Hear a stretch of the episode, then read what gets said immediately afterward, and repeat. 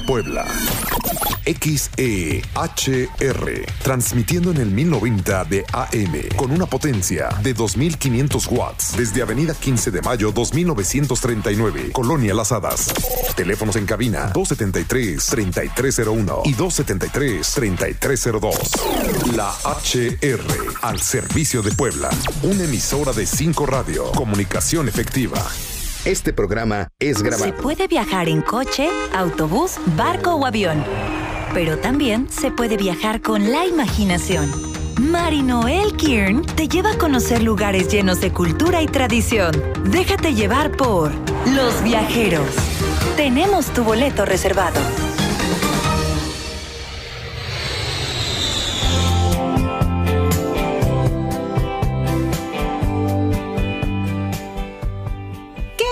Están con nosotros en su programa Los Viajeros. Ya saben, un programa que es para ustedes, para viajar con la imaginación, aquí sin moverse de su asiento.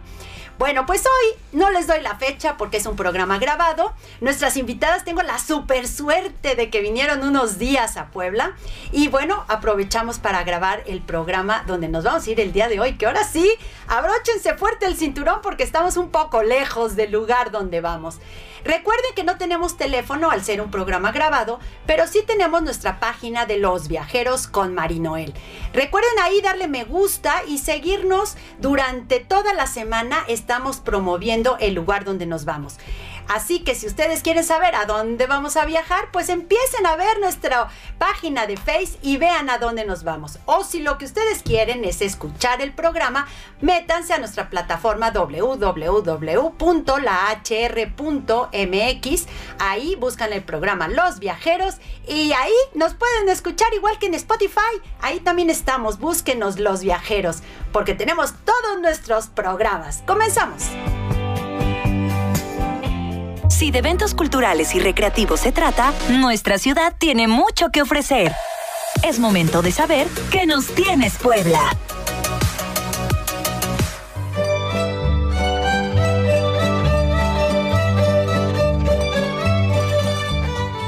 Bueno, pues estamos con nuestra agenda del día de hoy. Ahora sí aprovechamos para irnos de viaje, que diga de visitar la ciudad de Puebla y dónde creen que los voy a llevar a los secretos de Puebla, un recorrido por los túneles subterráneos de Puebla. ¿Saben que Puebla tiene muchas historias en los subterráneos? Eh, hay mil leyendas, mil historias, como una vez escuché a una persona que decía, la historia la escribimos todos los que estamos vivos y todos los que ya se murieron también, pero la realidad cuál es? Pues solamente el que la hizo, el que fue el primero en hacer esta historia. Y así sucede con todo este recorrido de los túneles de Puebla subterráneos. Ha sido un trabajo muy fuerte el que han hecho para descubrir estos túneles y pasear por toda la ciudad de Puebla, pero no arriba, abajo. Tienen que buscar varias entradas. Tenemos el puente de Bubas, donde pueden entrar, el pasaje histórico de, las, de 5 de mayo, ahí hay entradas aproveche a las 10 de la mañana abren y cierran a las 4 de la tarde así que no se quede sin visitar la entrada es 25 pesos general estudiantes 10 pesos. No tiene pretexto porque los niños 5 pesos, así que lleve a toda la familia a visitar a partir de martes a domingo de 10 de la mañana a 4 de la tarde todo el recorrido de los túneles. Disfrute, huela, cómo huele la ciudad de Puebla en el subterráneo de los túneles de Puebla. Bueno, pues, ¿están listos? Abróchense el cinturón que este viaje comienza con destino a la ciudad de Roma, Italia. ¿Sabías que el Coliseo romano es una de las siete maravillas del mundo moderno? Se inauguró, su inauguración duró 100 días y estuvo, fíjense todo lo que duró el Coliseo en funcionamiento, 500 años. ¿Cómo ven? Que sabes qué eventos hay en la ciudad, continuamos con nuestro recorrido. Esto fue Que nos tienes Puebla.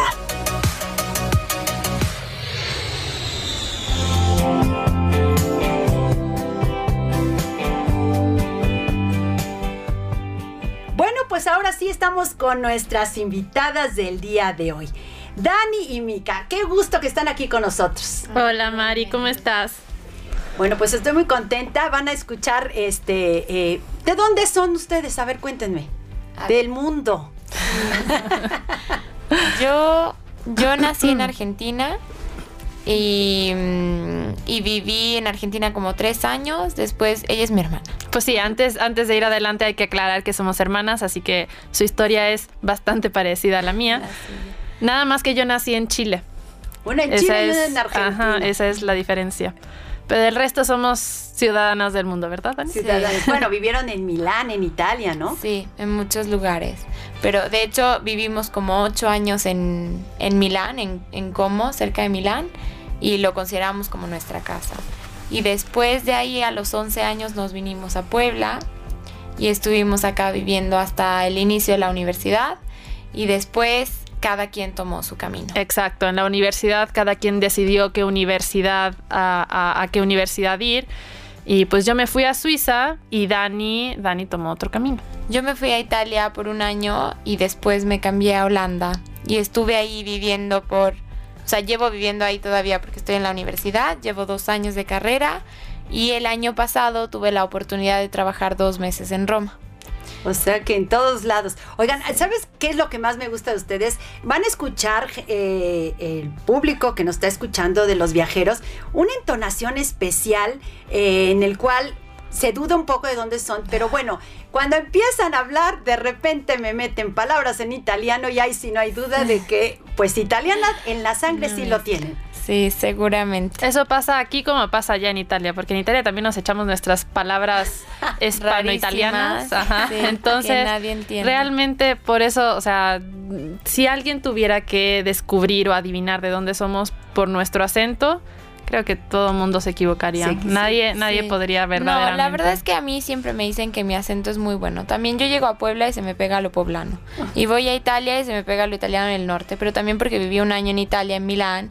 Y ahí también tienen el acento súper marcado, como cantado.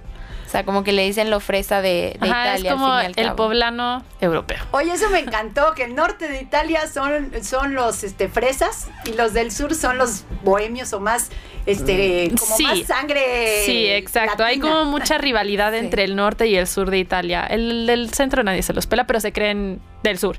Pero Pues es mejor ser del sur entonces. pues es sea- que los del norte tienen una reputación más seria, más estricta, más es de como donde horarios. funciona la ajá. economía, según ellos. Pero siempre ha habido donde un como fricción entre los dos porque dicen que en parte en el sur se produce y el norte ocupa. Ah, o en el norte se trabaja y el sur no hace nada. Entonces todos son estereotipos aquí.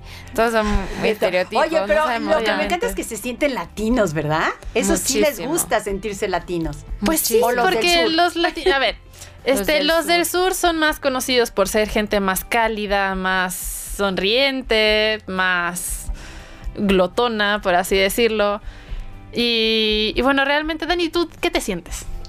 Yo me siento en qué sentido. ¿Qué ¿Del te norte o del sur? norte o del sur? Ah, del o norte. latina.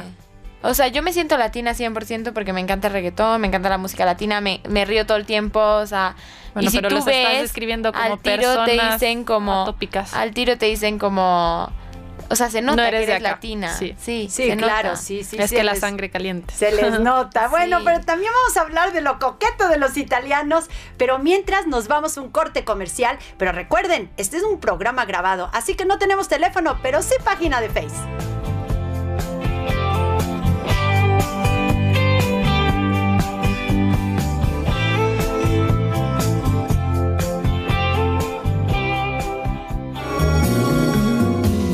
Roma non fa la stupida stasera. Dammi una mano fammi dire no. Spegni tutte le stelle più brillarelle che c'hai. Nascondeme la luna se no so guai. Tiempo de hacer una escala. Regresamos con Los Viajeros. Esta es la señal. Este programa es grabado. Se puede viajar en coche, autobús, barco o avión, pero también se puede viajar con la imaginación. Los viajeros continúan el recorrido. ¿Quieres viajar y no sabes a dónde? No te preocupes, es tiempo de escuchar al experto, guía de turistas.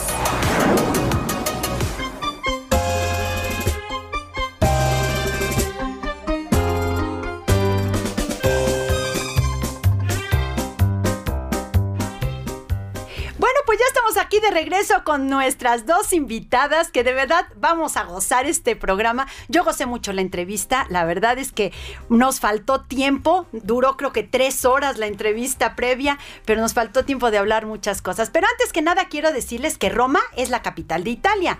También es llamada la ciudad eterna. Es la ciudad con la más alta concentración de bienes históricos. Es la única ciudad del mundo que tiene en su interior un Estado extranjero, el Estado de la Ciudad del Vaticano. Italia está rodeada al norte por los Alpes y tiene frontera con Francia, Suiza, Austria y Eslovenia. Ay caramba, bueno, hay mucho que hablar de Roma, la ciudad con más historia.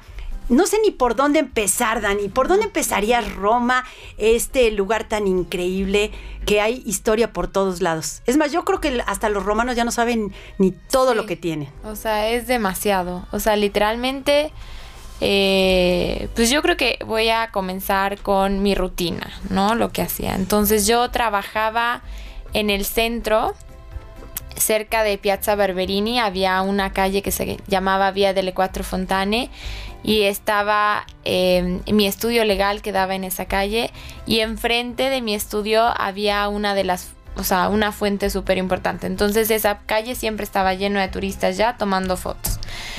Y desde ahí yo eh, vivía en una zona que se llamaba Parioli y es como, como te había dicho, en, en Roma todo funciona mucho como por, por partes, ¿no? Entonces, primero antes de preguntarte cómo te llaman, te preguntan como de dónde eres para saber de, o sea, de qué estatus eres, Ah, casi de qué casi. zona. Ajá. Ajá. Entonces, eh, yo vivía en esa, en esa parte, Parioli, que es la como la mejor de, de, de Roma. Y mm, en la mañana tenía que tomar, yo no tenía auto, aparte que en Roma si no tienes auto no haces nada, literal, porque el transporte público no es de los mejores. Entonces, No, bueno, tiene una fama, no sé si es fama realidad, pero muy mala lo, no, la no, transporte. Es súper verdad. O sea, nada funciona. Y si te pone de que sí funciona, tiene un eh, atraso como de 20 minutos y luego no llega y no sé qué. Pero nadie se alarma porque es normalísimo, ¿no? Entonces yo me rendí de usar transporte público al segundo día y preferí ir a pie. Y eh, yo caminaba por...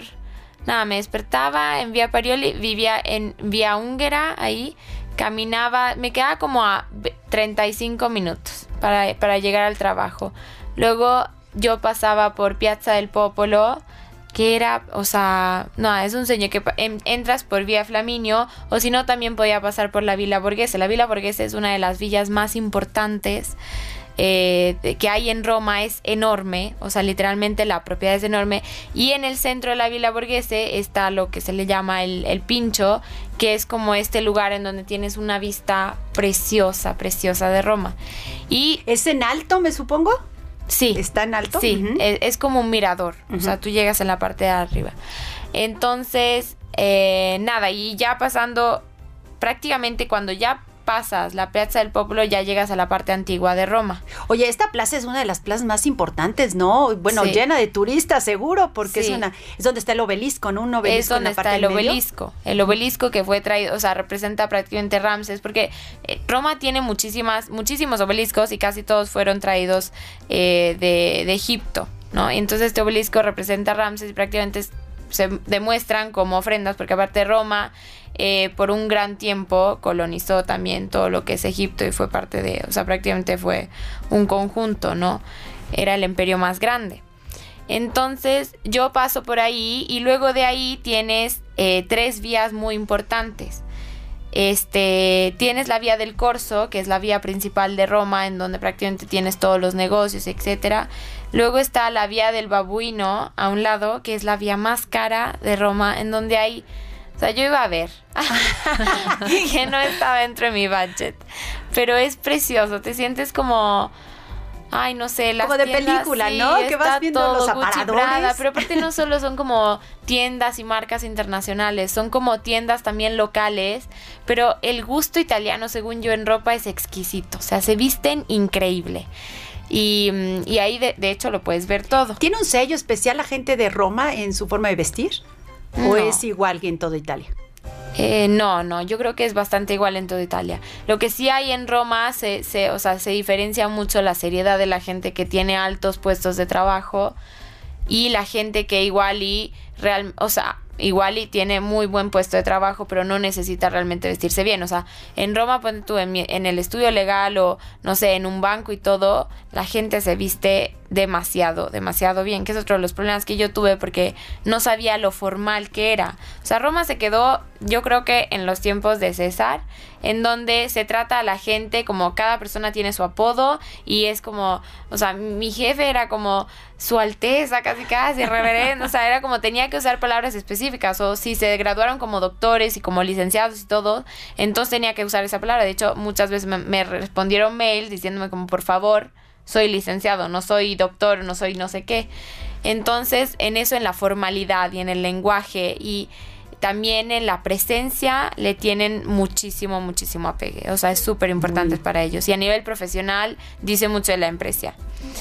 Oye, luego la otra vía, nos quedamos en La otra vía era vía Flaminia, pero es como secundaria. O sea, la verdad es que no, no encontré que tuviera tanto que ver, entonces no, nunca me, me metía por ahí.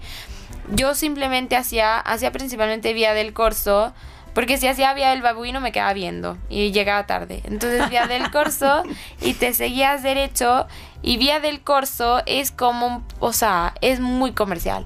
O sea, tiene tiendas de todos lugares, mil heladerías, mil lugarcitos para comer. De hecho, yo honestamente no me paraba. Al principio, los primeros días, sí me agarraba el helado de ahí, no sé qué. Luego entendí que es súper turístico, súper turístico y que las cosas no son de la calidad que igual hay en otros lugares de Roma. Entonces simplemente me seguía por ahí derecho, después volteabas hacia la derecha y ahí había una, una calle que ya era la vía delle Quattro Fontane, me seguía, cruzabas con la Piazza Barberini, que en donde está la fuente, que es una fuente muy importante. Oye, ¿qué te parece si nos quedamos con la, con la idea de la fuente? Nos vamos a ir un corte, pero quiero que me platiques de esa fuente, porque esa fuente es muy especial en Roma. Dale. Vamos a un corte comercial y regresamos de inmediato.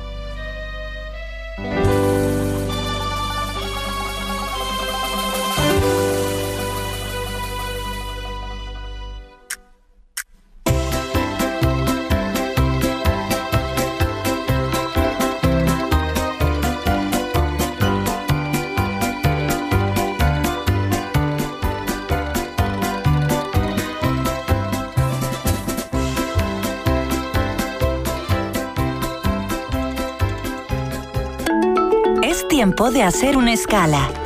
Regresamos con Los Viajeros. Este programa es La imaginación nos lleva asombrosos. Los viajeros continúan su recorrido.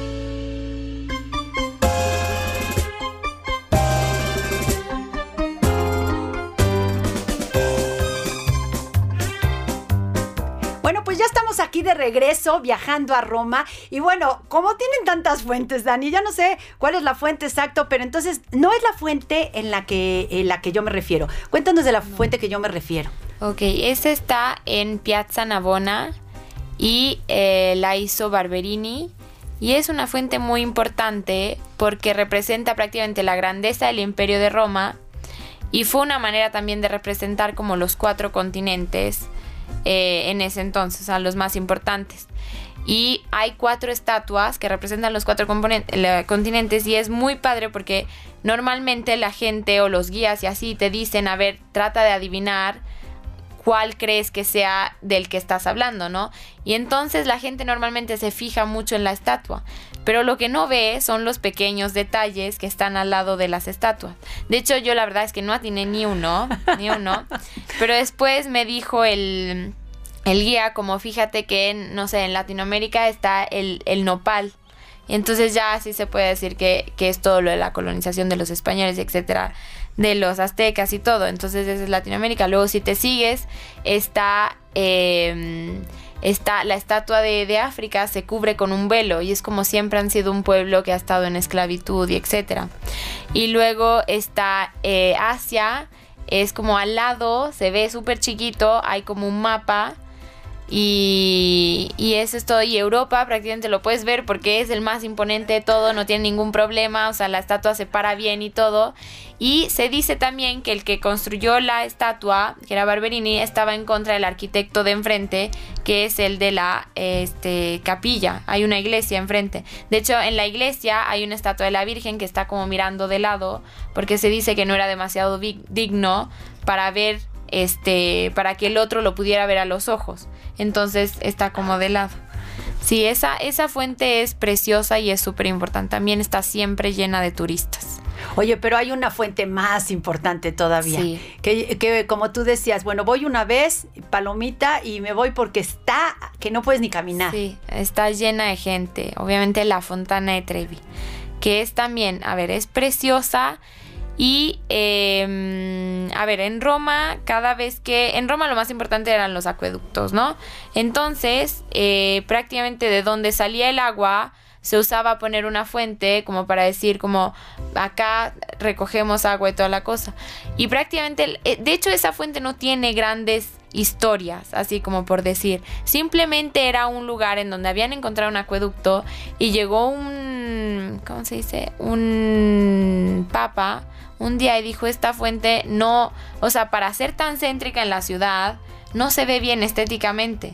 Entonces la cambió y la quiso renovar y la fuente al inicio, al inicio la había mandado a hacer este Barberini, pero después le cambiaron el ya no lo ya no hizo él todo el diseño y la acabó haciendo Salvini y prácticamente se volvió una de las fuentes más turísticas y por medio de turistas que querían volver y querían volver se empezó a usar esto de aventar la, la moneda para atrás. De hecho, o sea, realmente la, o sea, yo creo que una de las fuentes económicas más importantes Oye, de Roma. ¿sabes lo que? de Tres mil euros diarios Sí, no, eh, consiguen en la fuente de eh, la Fontana de Trevi. Imagínate qué cantidad de dinero jalan No, de una monedita. Pero aparte realmente nunca nadie sabe cuándo lo retiran. Porque yo me he quedado toda la noche ahí y el dinero sigue ahí, entonces nadie sabe ¿No lo retiraste tú? Yo no, yo no fui. Hubieras Pero- aprovechado para Sí, retirarlo. ¿verdad? A veces sí lo pienso. No, Oye, yo eché, decían tres moneditas. Una para encontrar el amor, otra para casarte y otra para regresar a Roma. Ah. De las cuales la única que no todavía regreso La a Roma. no he regresado a Roma. Este, Miki, a ver, cuéntanos el, el lugar.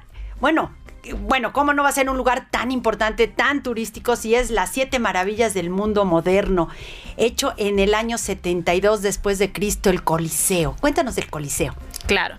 A ver, el Coliseo es una de las grandes maravillas, pero más que nada era uno de los centros más importantes de Roma, porque ahí se reunían los nobles y los plebeyos a ver estos juegos, que se trataban normalmente de matanzas, más que nada. Es muy triste, pero sí.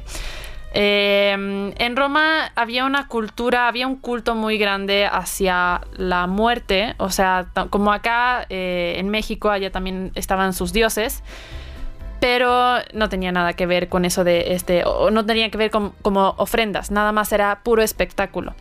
Entonces, eh, bueno, creo que todo el mundo sabe la importancia de los gladiadores. Los gladiadores eran normalmente esclavos que venían recolectados en las, eh, en las naciones que se, como, que se colonizaban y venían vendidos a escuelas muy importantes que eran escuelas para gladiadores. O sea, formar un gladiador era muy caro. Por eso se tenía que escoger el justo tipo, la, formación adapta para cada esclavo. Eh, una vez que se preparaban eh, estos gladiadores, venían primeramente eh, lanzados a pequeños centros en donde se hacían estos juegos, en donde podían o no perder la vida, dependiendo del patrón. Entonces, este, ya cuando alcanzaban un cierto estatus, venían mandados al Coloseo, en donde literalmente era eh, el estadio más grande que tenía Roma, en donde hasta el emperador asistía. Y ahí el patrón no tenía absolutamente ninguna eh, ningún poder sobre la vida de los jugadores, de los gladiadores, nada más el emperador. Entonces, habían diferentes juegos. eh, uno era lanzar esclavos sin entrenamiento contra los gladiadores. Otros eran animales contra gladiadores. Pero los que más se apreciaban eran gladiadores contra gladiadores. Que se podría comparar con el fútbol actual. Sí, claro. Ok, entonces eh, se creaban estos grandes eventos que podían durar literalmente semanas, si no es que meses. Y eh, bueno, empezaban estas peleas y cuando había, o sea, el gladiador no podía matar a su oponente hasta que tuviera el permiso del, eh, del emperador. ¿Esto qué significaba? Que peleaban, eh, uno de los gladiadores echaba, eh, o sea, ponía KO, por así decir, a, el, a su oponente y de ahí miraba al emperador y el emperador, con la ayuda de todos los que estaban viendo, decidía si el gladiador vivía o moría. Normalmente siempre lo mataban. O sea, el gladiador acababa muerto, sí o sí. Pero habían muy pocas veces en donde los gladiadores se podían salvar. Un gladiador, o sea, el, el más grande éxito para un gladiador era alcanzar su libertad. Ningún esclavo podía alcanzar su libertad, a menos que el patrón se la ofreciera. Pero si venías vendido como gladiador, tu única oportunidad de alcanzar tu libertad era ganar un cierto número de competencias y que el emperador te diera eh, una palmera para que tú te convirtieras en ciudadano romano. Y alcanzar la ciudadanía romana era casi imposible. Y obviamente era uno de los más grandes premios y este... Pues Bueno, imagínate nada más. No, bueno, imagínate librar todo eso, ¿no? Todo lo que sucedía para llegar a eso. Sí, o sea, creo que esos hombres sufrían mucho, la verdad, pero creo que yo, si tuviera la elección de ser esclavo o ser gladiador, yo creo que, o sea, luchar por mi libertad es un poco más digno que tratar de alcanzarla. Sí, claro. Porque casi, obviamente, los patrones no daban. A ver, un esclavo costaba mucho, pero mucho. O sea, si, teníamos, si tendríamos que compararlo al precio actual, estaba entre 100 mil pesos. Eran muy caros. Entonces era muy raro que un patrón ofreciera la libertad a un esclavo. Sí, claro, no le convenía. No. Oye, pero entrar a este coliseo y después de la historia que nos acabas de contar, es impactante saber lo que sucedía en ese lugar, el, bueno, las ruinas que quedan, que están muy bien conservadas, la verdad. Las ruinas están muy bien conservadas y es que desde un principio la arquitectura fue prácticamente proyectada en cada mínimo detalle. Es más, eh, el Coliseo prácticamente estaba, estaba construido en diferentes estratos. Los estratos de abajo estaban prácticamente todos los gladiadores y los esclavos o los animales que tenían que ser lanzados a la arena. En la parte superior estaba la parte en donde se ejecutaban los juegos y luego estaba e- era prácticamente como un estadio actual, o sea, los romanos se adelantaron de muchos años. Sí, claro, sí, exactamente, es como un estadio. Claro. Sí, lo que le falta ahorita pues es esta pista que había de arena, que me sumo que es donde se quedaba la sangre, ¿no? De, Exacto. de toda la, que ya no hay tanta pista, sino ves la parte de, de abajo, Sí, ¿no? claro, o sea, a causa de los años, obviamente, hay muchos pequeños detalles que igual a su época eran muy importantes, pero se anduvieron perdiendo. Pero, pero lo, lo maravilloso de Roma es que trata de mantener, o sea, no es una ciudad que es muy tecnológica, pero trata de mantener su historia intacta. Entonces, los turistas, yo creo que esto atrae mucho a los turistas. El Sí. hecho de poder caminar en calles romanas y sentirse en una cierta manera como si regresaran en años, en años, en años atrás y poder vivir la cultura. Es que te vas al pasado, porque dime tú, ¿qué pasa con el foro romano? Vas caminando y te encuentras el foro romano, te sientes en la historia, Claro, ¿no? claro. Y la verdad es que lo maravilloso de Roma es que el, el centro no es la única este, opción que tú, que uno como turista tiene para visitar las ruinas. Tú vas caminando por la calle y en todo momento te encuentras con ruinas romanas. Que pueden ser el foro, pueden ser el coliseo, como pueden ser hasta habitaciones antiguas de los nobles o de los plebeyos que se quedaron ahí. Y que obviamente por ciertas leyes no pueden ser tocadas. Oye, antes de irnos al corte comercial, no sé quién de las dos me contó. eh, cuando fui al foro romano me encontré muchos gatos. Me llamaron la atención Este, los gatos. la ahí verdad. te voy a pasar con mi hermana. Dani, que tiene muy buenas Dani, experiencias. eh, no tenemos mucho tiempo antes del corte, pero cuéntanos nada más el detalle de los gatos en el foro romano. O sea, es rarísimo. Prácticamente íbamos caminando y me dijeron como, allí hay un cuarto, si bajas, de que hay unas escal- escalinatas y hay un cuarto enorme y está lleno de gatos. Hay una señora que cuida gatos y tú puedes comprar tu gato o lo puedes adoptar por muy bajo precio, pero literalmente, o sea, de que te puedes encontrar, yo creo que en la habitación habrán como 350 gatos, es poco. No. O sea, sí, es absurdo. De hecho, no, mucho, no mucha gente sabe, y yo me enteré por curiosa, pero no volvería a ir. No, no, no es muy agradable encontrar tanto Creo gato, que no, sea tanto higiénico, pero igual es muy, muy útil, pero muy Sí. útil, porque obviamente es una ciudad eh, muy grande. Eh, luego hablaremos también de la limpieza y de todos los, pues digamos que no es una de las ciudades más limpias y obviamente con toda la eh, mugre, drenaje, por así claro, decirlo, claro, ver, se quiero muchas ver Si ratas. te ponen gatos que hacen pipí popó en el foro romano, a ver cómo reaccionas. tú. Oye, O sea, yo, no creo que si- es mejor que las ratas. Sí, yo estoy igual, yo me voy por Mica. Yo también prefiero en vez de las ratas irme a los gatos. Lo que no podemos escoger es el corte comercial. Nos tenemos que ir a un corte comercial y nos quedamos con los gatos o las ratas.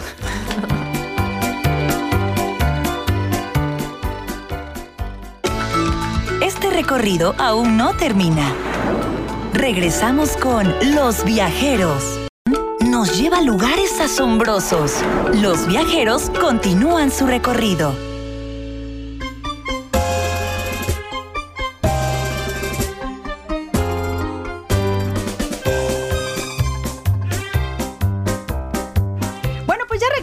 Estamos de viaje por Roma en un programa grabado, pero déjenme decirles que esta es la primera parte de este programa eh, que viajamos a Roma. Como Roma es muy grande, mucha historia, muchas cosas que platicar y estas dos niñas tienen mucho que contar, no podemos dejarlas que regresen a sus lugares.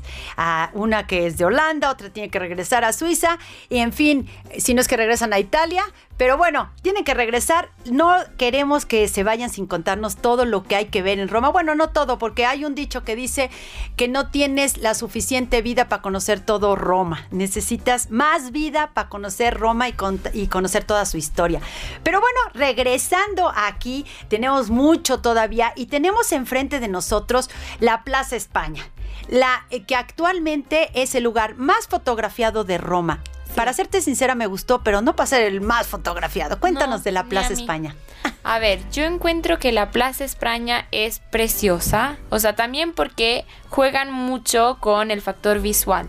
O sea, si tú te vas en verano, ponen todas unas flores por la escalinata que de verdad que parece de ensueño el lugar.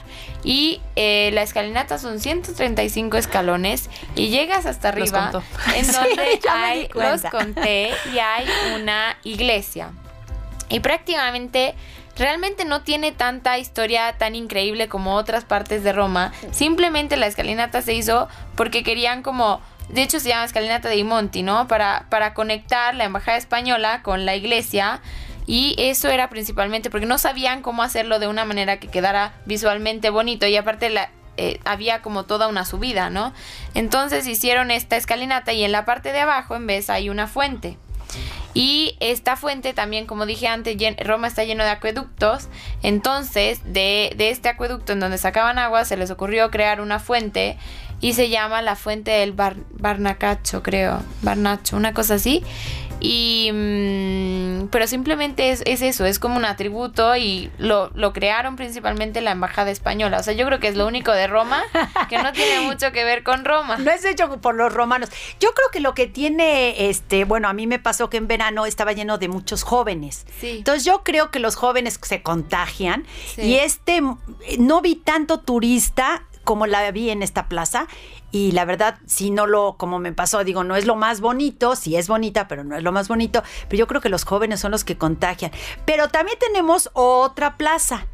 Cuéntanos de la otra plaza, la Plaza Mm. Bueno, Venecia. ¿O La cómo se Plaza dice en- Venecia, sí. En Piazza italiano, ¿cómo Venezia. es? La Piazza Venecia yo creo que es como uno de los lugares, una de las plazas también más amplios de toda Roma, porque todo lo demás está como cada vez se hizo más chico, más chico, más chico. Y aparte está lugares de, está lleno como de restaurantes y cosas así. No, la Piazza de Venecia es el lugar más amplio y yo creo que también es uno de los lugares más peligrosos. Porque hay una rotonda en donde a nadie le importa quién tiene la precedencia. Entonces literalmente, y aparte es parada de mil autobuses. Entonces todo mundo pasa y a de hecho hay mil accidentes en esa plaza. Oye, pero a mí me tocó, te conté que dices que no, no hay semáforo. Me tocó un policía en un banco dirigiendo el tráfico y de verdad lo hacía bien. Se No, ve que no, actualmente se lo echaron. ya se lo echaron Ya, seguro. ya, Ya lo ya atropellaron. murió. Ya uno de los accidentes Buena fue el policía. seguramente.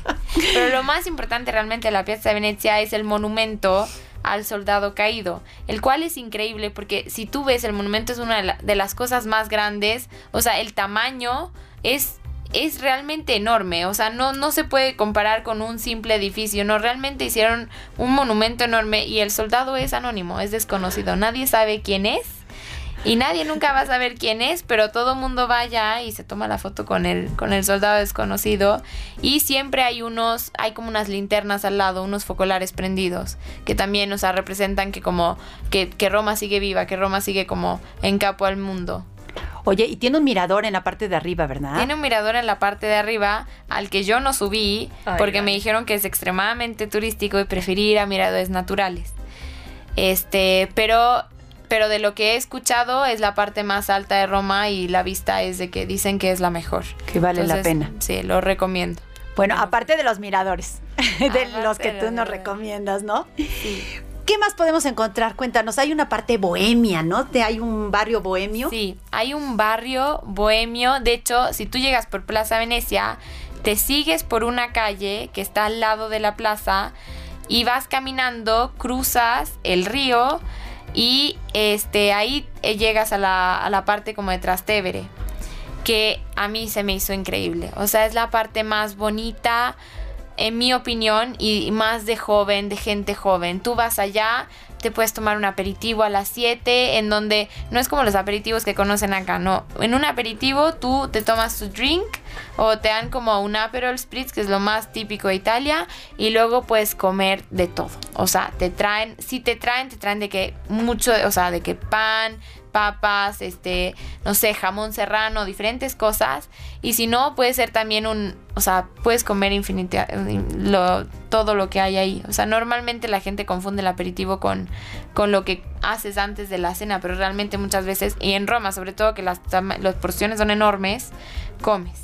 Oye, ¿qué tan cierto es que el capuchino solamente se toma en el desayuno y los eh, romanos o los italianos no lo comen, no lo toman en la comida como acá es hacemos? muy cierto. No es, Es bueno, muy va, cierto. va de gustos. ¿eh? Nadie se pide un cappuccino para terminar la comida después del desayuno. De hecho, lo mucho que llegan los italianos a pedir, que es de las cosas que más extraño, es un macchiato, que es como un espresso con un poco de leche o un espresso solo, pero si realmente te, pides el cappuccino de que de postre o sí, todo el mundo dice como, esta es de extranjero. Es- es- es- sí, Sí. Yo, lo, yo lo supe la primera vez que la pedí, la cara que me pusieron, dije, no, Me imagino. capuchino no hay que pedir. No. Pero la bebida, esa naranjita que me topé El con ella, Ay, esa, sí, tuve un gran encuentro con Sí, ella. Sí, el Aperol es buenísimo, aparte es muy dulce, pero sí está exquisito. Y de hecho, ahí aparte está lleno de restaurantes que yo recomiendo muchísimo.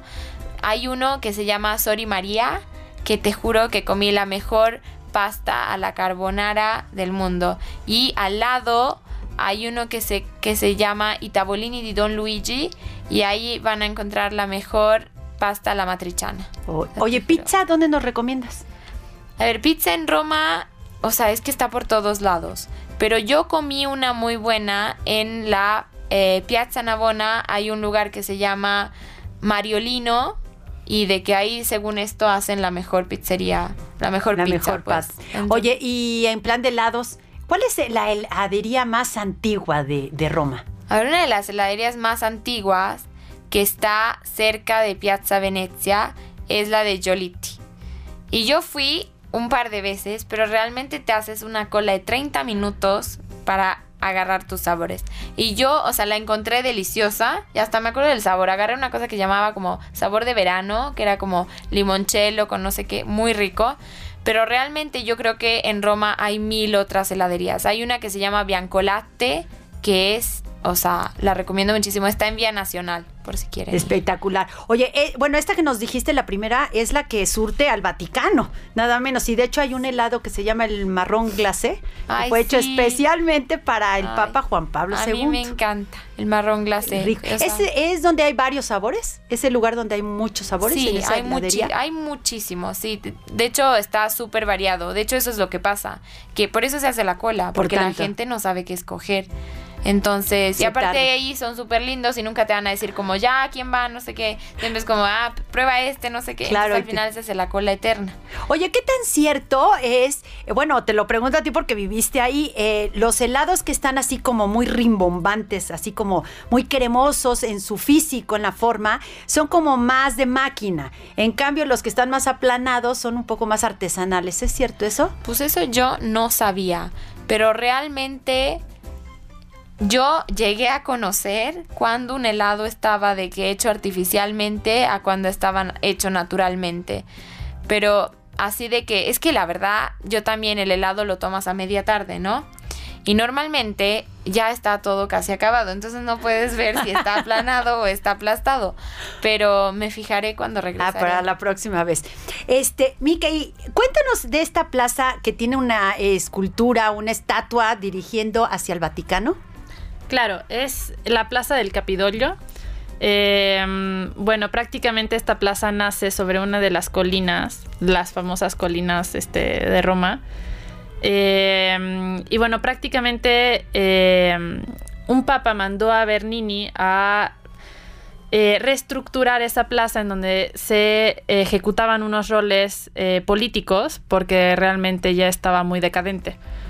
Entonces, eh, Bernini no alcanzó a ver al final, eh, o sea, dibujó todo, perdón, fue Miguel Ángel. Miguel Ángel prácticamente dibujó en su detalle cada, cada espacio, o sea, hasta el piso. El piso tenía que ser una cierta angulación y no sé qué. Eh, toda la plaza tiene una forma trapezoidal. Y, y bueno, prácticamente lo que él puso en el centro de la plaza es una estatua de Marco Aurelio que indica con el dedo eh, eh, la Basílica de San Pedro. Ahora, esta estatua, o sea, si van, si alguna vez les toca ir a, otra vez a Roma, verán esta estatua, pero no es la original. Fue reemplazada y ahora la original está en uno de los museos del Capitolio. Pero es idéntica. Es Entonces, sí, la verdad es muy interesante. Oye, este está como nos platicaba cuando vinieron de Barcelona, que está Cristóbal Colón señalando hacia el mar, ¿no? Sí, Pero sí. realmente, pues para allá no está América. América está para el otro lado. Sí, Entonces, sí. este sí está señalando realmente el Vaticano. Este sí está seña- o sea, comprobado. Comprobado. Miguel Ángel era, a ver, hay que decir, en la construcción de Roma o la reconstrucción de Roma hay tres personajes muy importantes, que son Bernini, eh, Miguel Ángel y eh, Dani. Bueno, nos podemos acordar para el siguiente Sí, programa. claro, mejor. Sí, me parece bien. Bueno, y termina la idea. Y entonces Ah, estos Bramante, tres, perdón. es- Entonces, estos tres, eh, esos tres, bueno, son unos de los más, o sea, de los genios eh, artísticos, arquitectónicos, que prácticamente eh, están involucrados en la, en la reconstrucción de la Capilla Sixtina, en todas las pinturas, en... O sea, si uno va a ver Roma como está ahora, tiene que tener estos tres nombres muy en mente. tiene que tenerlos en mente y aparte conocerlos. y conocerlos. conocerlos. Bueno, pues yo no me voy a despedir de ustedes porque no las voy a dejar ir. Nos vamos al siguiente programa. Vamos a grabar otro programa de Roma porque todavía nos falta mucho que conocer de Roma. Así que no se muevan de sus asientos porque esta es la primera parte. ¿Les parece bien? Bueno, pues un viaje no se trata de los lugares que visitas, sino de las historias que traes a casa para compartir. Yo soy Marinol. Buen viaje.